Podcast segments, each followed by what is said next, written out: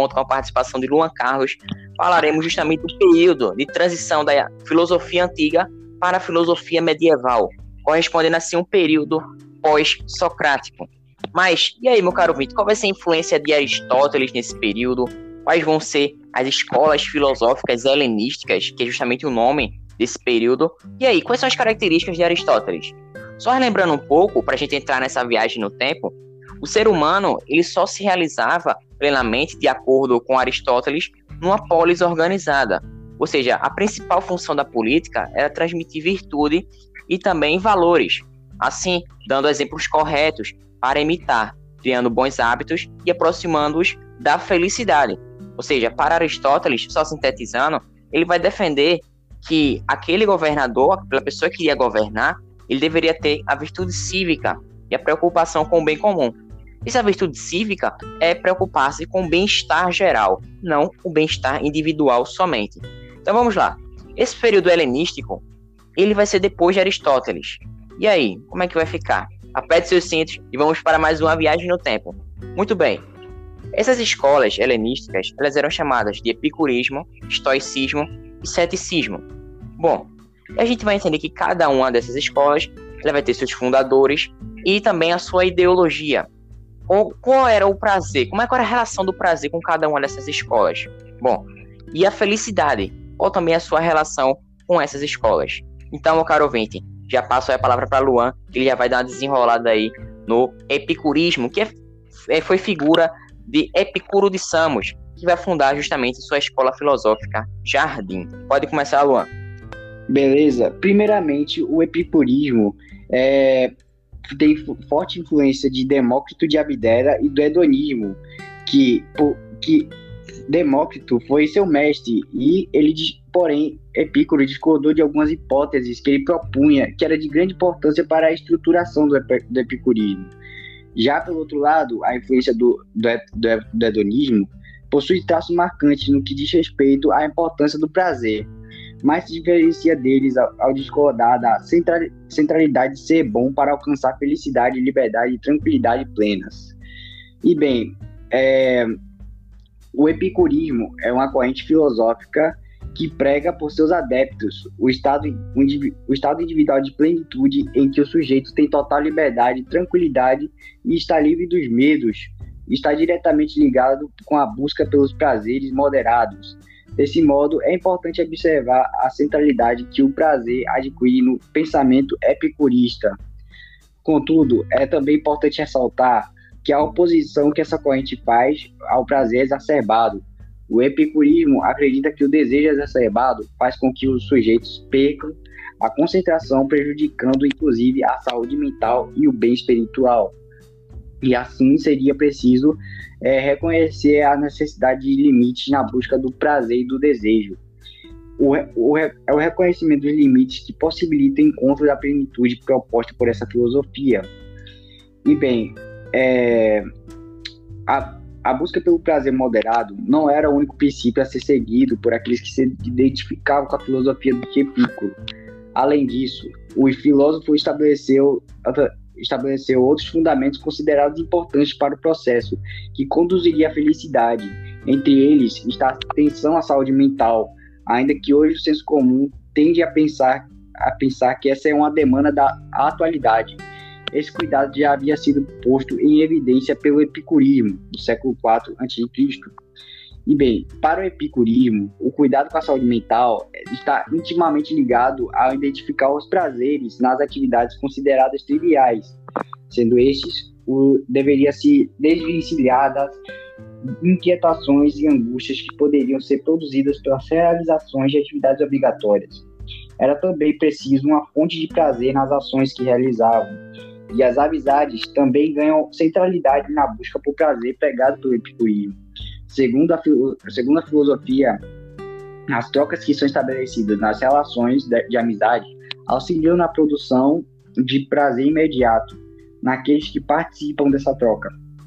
E nesse sentido, o cultivo das amizades deve, deve ser um princípio seguido pelos epicuristas, em razão de sua importância no processo de, de condução às finalidades pregadas pela filosofia. Já pelo outro lado, as dores e as preocupações devem ser evitadas, que é um dos caminhos para um dos caminhos para isso é a busca para do, do prazer nas ações imediatas, como já como já disse. Mas o processo também inclui o distanciamento da vida pública, do luxo e do prestígio social. É também interessante observar que a exposição exacerbada já era vista como problemática na Grécia Antiga, e atualmente esse pensamento recebe respaldo, de certo modo, através de trabalhos que evidenciam a relação entre redes sociais, vidas públicas e doenças mentais, como ansiedade e depressão. Outro ponto considerado moderno, na filosofia pregada por Epicurismo, por Epicuro, diz respeito à relação com a natureza. O filósofo defendia que o contato frequente com ela era importante para se aproximar com a liberdade, e um dos estados buscados pelos seguidores da filosofia. O abandono do medo da morte e dos deuses também é um princípio que, a, que deve ser apresentado na filosofia epicurista. Nesse sentido, é importante ressaltar que, dentro da mitologia grega, os deuses possuíam bastante influência na vida dos mortais. Inclusive, havia histórias de que os deuses é, se aproximavam de humanos e com eles tinham filhos que eram chamados semi, conhecidos como semideuses, como Hércules. Já, já outro ponto da filosofia epicurista diz respeito a certa descrença com relação ao Estado. Segundo Epicuro, as leis e regras criadas pela sociedade moderna só ganham só ganha adesão quando ele favorece os indivíduos, ou seja, determina leis quando só é cumprida se esse cumprimento acarreta vantagens para aquele que a obedece. Por isso, a suposta organização política e social funciona apenas quando está baseada nos interesses individuais. Agora, eu vou passar para Carlos, que vai falar sobre. Muito bem, Luan. Perfeitamente, vou falar sobre estoicismo e também sobre o ceticismo. Mas só falando um pouco da sua parte, muito boa sua compreensão aí, que Epicuro foi chamado de hedonista, né? E ele também ele não propunha prazeres do tipo inferior, como comida, bebida, sexo, como você falou, esses prazeres exacerbados. Ele também propunha que a vida não é linear, ou seja, não tínhamos como eliminar o sofrimento. Assim, os prazeres da vida, eles eram a amizade, gentileza, a moderação, como você disse. Ou seja, fica assim em evidência a frase de que bons tempos tornam-se boas lembranças. E são esses prazeres simples que vão ser os segredos para a felicidade. Mas vamos lá. Agora falamos sobre o estoicismo, que foi a escola mais influente durante esse período helenista. E esse estoicismo ele recebeu esse nome, essa denominação, porque o local onde seu fundador começou a ensinar seus discípulos foi justamente em Stoa, ou seja, é um corredor próximo à Ágora de Atenas. E seu fundador, como eu disse, é Zenon, de Sítio, seu interesse pela filosofia começou após a leitura de um livro sobre Sócrates. Ou seja, ele leu obras de Platão que falavam sobre a filosofia socrática. Lembrando que Sócrates ele não deixou suas obras e nem fundou escola. Bom, o estudo de Zenon ele era dividido em três campos. Ou seja, o primeiro era a lógica aristotélica, o segundo, a física, que compreendia tudo o que existe, o que é material, ou seja, baseado também no pensamento de Aristóteles, em um único plano. E a gente também pode citar o terceiro, a terceira parte do estudo, que era a ética. E assim como os epicuristas, o papel da filosofia era ensinar a viver uma boa vida e não praticar os excessos, visando assim o equilíbrio.